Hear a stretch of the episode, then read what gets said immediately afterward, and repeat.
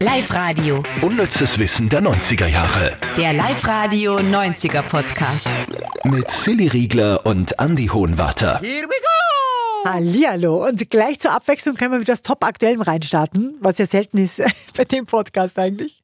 Ein 13-jähriger Amerikaner hat jetzt in 38 Minuten und 30 Sekunden was geschafft, was vor ihm noch nie irgendjemand geschafft hat.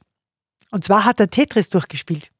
Was in 38 Minuten kann man Tetris durchspielen? Ja, also er hat's, es ist so, beim Tetris ist ja, da war immer der Endgegner war Level 29.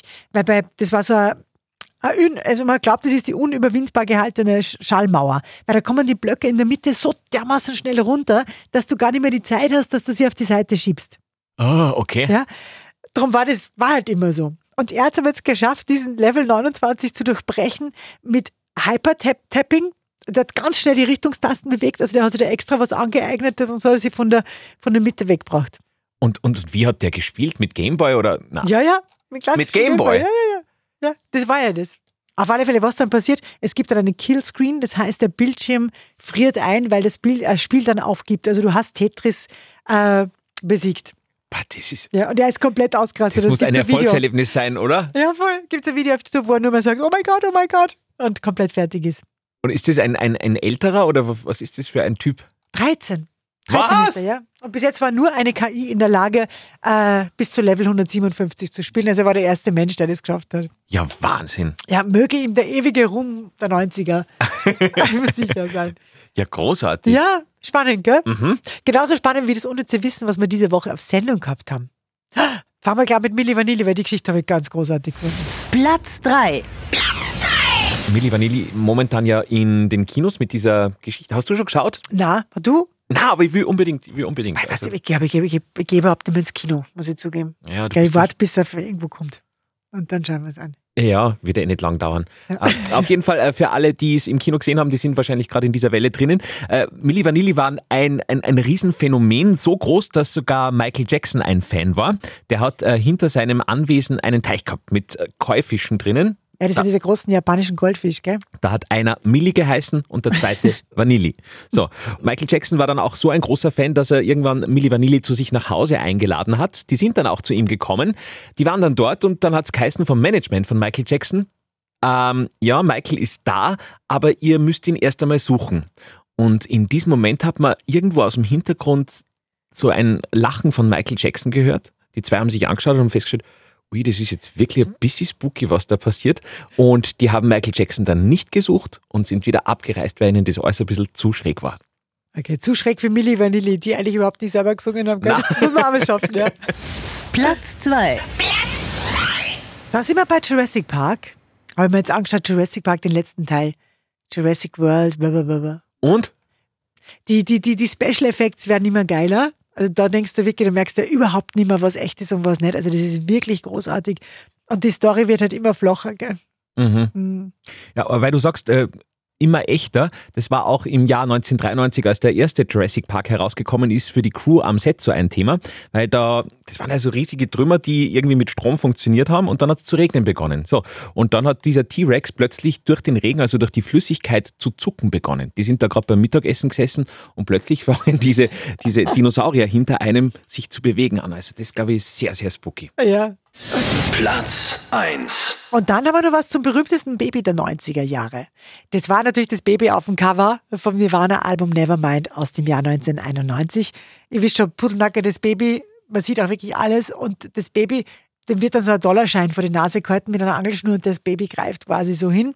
Die Entstehungsgeschichte von dem Ganzen ist höchst unromantisch Mhm. und die Geschichte dann dahinter, wie sie sich weiterentwickelt hat, finde ich extrem spannend. Ja, das Baby ist jetzt mittlerweile jetzt, äh, es wird jetzt im Februar 33 Jahre alt, heißt Spencer Elton und der Papa vom Baby war ein Freund vom Fotografen vom Cover. Für ein paar Dollar hat er da einfach äh, den Jungen in den Pool geschmissen, war damals vier Monate alt und äh, ja, wie du gesagt hast, äh, vor ein paar Jahren war ja dann die große Schlagzeile, dass Spencer Elden Nirvana verklagen wollten wegen eben Verbreitung von Kinderpornografie. Er wollte 150.000 Dollar Schadenersatz.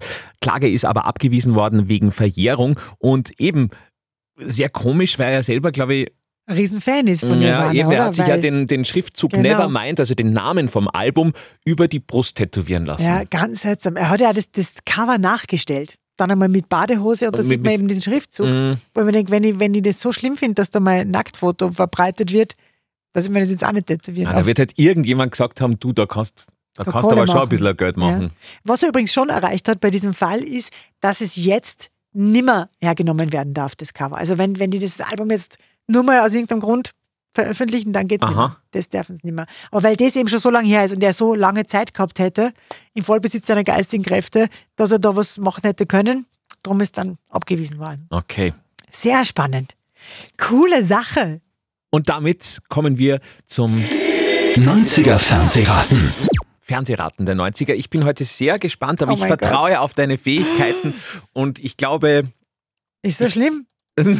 na, na, aber wir haben, also wir haben schon sehr oft darüber gelacht, sage ich jetzt mal. Wirklich? Ja. Okay. Ich drücke mal drauf. Was ist? Sechs Mann hinter dir. Und sechs Mann hinter dir. Legen wir los? Bist du sicher?